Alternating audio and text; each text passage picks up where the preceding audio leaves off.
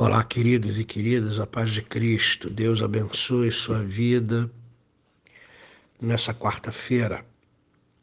Quero convidar você a abrir as Escrituras. Hoje nós vamos ler a segunda carta de Paulo aos Tessalonicenses, capítulo 2, versos 15, 16 e 17. Eu vou ler para você. Assim, pois, irmãos, permanecei firmes e guardai as tradições que vos foram ensinadas, seja por palavra, seja por epístola nossa. Ora, nosso Senhor Jesus Cristo mesmo e Deus, nosso Pai, que nos amou e nos deu eterna consolação e boa esperança pela graça, consolem o vosso coração e vos confirmem em toda boa obra e toda boa palavra. Meus queridos, prazer estar com vocês mais uma vez.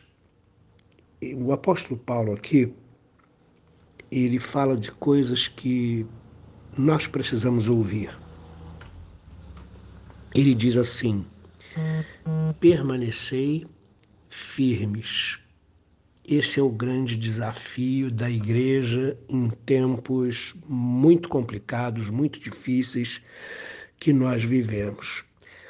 Permanecer firmes, não desanimar, não sucumbir diante das perseguições, não naufragar diante do sofrimento, das enfermidades, das notícias ruins permaneçam firmes, não ouçam as heresias, não prestem atenção ou deem atenção àquelas pessoas mal intencionadas que são verdadeiros instrumentos de Satanás para nos afastar do caminho de Deus. Permaneçam firmes. E como nós permanecemos firmes? Guardando as tradições que nos foram ensinadas. Quando Paulo fala aqui, guardar as tradições, é, tradição tem uma conotação assim que não faz jus à sua importância, a importância da palavra. Quando falamos em tradição, lembramos de coisa velha, lembramos de é, situações que já não tem mais espaço na modernidade. Mas o que Paulo está falando aqui é que muitas pessoas têm tentado ensinar aos Tessalonicenses outras formas de servir a Deus. E aí então Paulo exorta, assim, permaneçam firmes apesar de todos os ataques que vocês têm recebido. E vocês permanecem firmes quando vocês se apegam às tradições, quando vocês guardam as tradições. Lembram do que Paulo falou a Corinto, a igreja de Corinto? Lá no capítulo 11, na primeira carta, o que eu recebi do Senhor, isso também vos entreguei. Paulo não inventou mensagem para os Tessalonicenses. Paulo recebeu a mensagem do Senhor Jesus. O Espírito Santo inspirou o apóstolo Paulo para que ele pudesse ser assim um apóstolo do Senhor e reproduzir o ensinamento que o Senhor deu a ele. Então, quando o texto fala aqui, né? Guardai as tradições nas quais vocês foram ensinados, ele está dizendo o seguinte: guardem o Evangelho. Existe muita gente inventando outros evangelhos hoje Existe muita gente dizendo que você precisa fazer isso ou aquilo quando você não precisa. Quem diz o que precisamos é a palavra de Deus. A palavra de Deus traz para nós o evangelho, traz para nós as tradições que nos foram ensinadas. E é na palavra que a gente precisa viver, é na direção da palavra que nós precisamos nos orientar. É muito legal quando você acessa o YouTube, você vê tantos pastores, tantos líderes, tantas pregações.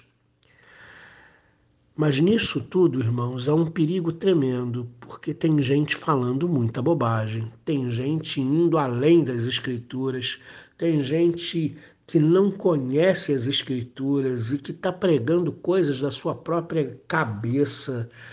Enfim, a gente precisa muito de discernimento.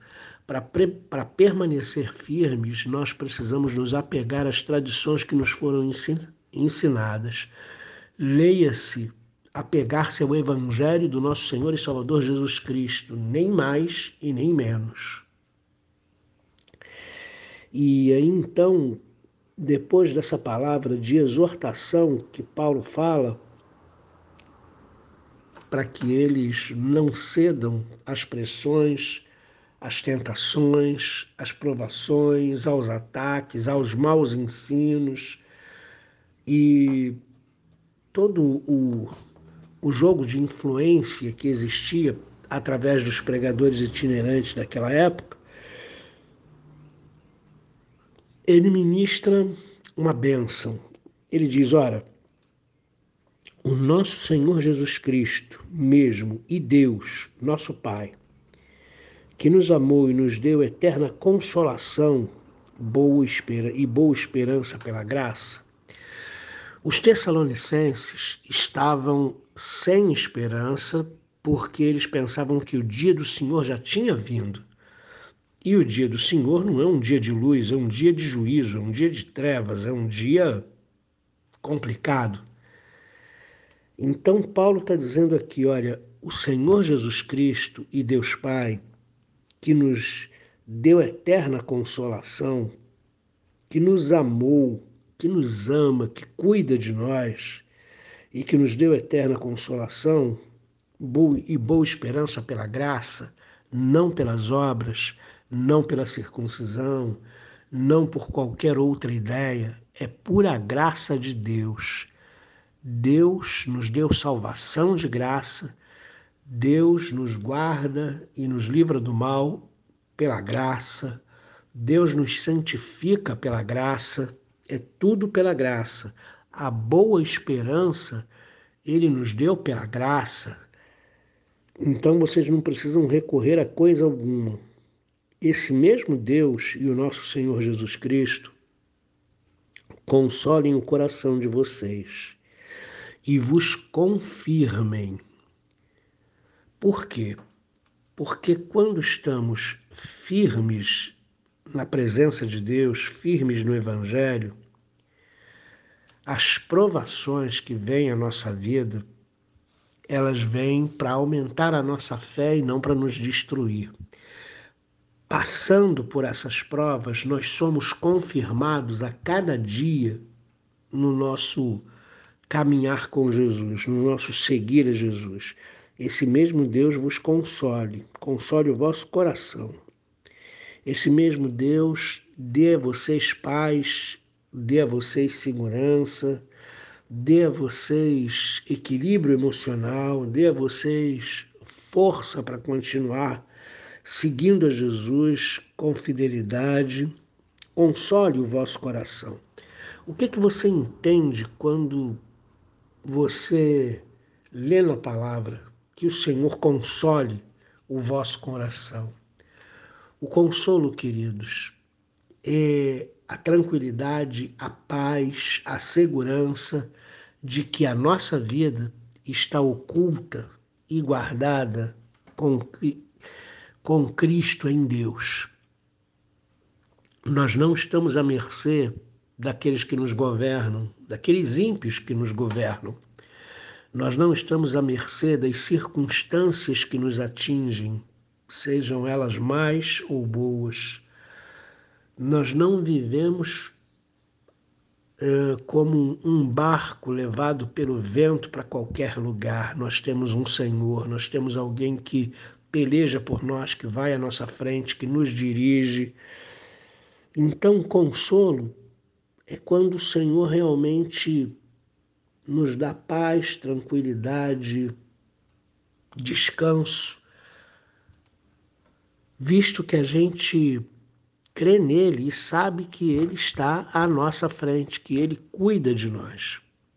O consolo é algo que algo prazeroso que deixa a nossa vida sem preocupação ou sem estresse. Que o Senhor console o seu coração nessa manhã.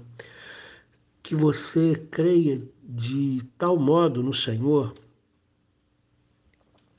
que você descanse nele. E que o Senhor confirme você em toda boa obra e toda boa palavra para a glória do seu nome. Deus abençoe a sua quarta-feira. Siga Jesus, deixa Ele dirigir a sua vida. Querido Pai, permita-nos, por favor, entender que estar firme, Senhor querido, no Evangelho do nosso Senhor Jesus Cristo é o que é importante. A gente não precisa fazer sucesso, ser famoso ou ser grande, a gente precisa apenas permanecer firmes no teu caminho, permanecer firmes no compromisso contigo. Consola, por favor, o nosso coração, nos dá descanso das nossas fadigas, traz paz e tranquilidade para a nossa alma, é o que nós te pedimos em nome de Jesus nessa manhã. Amém.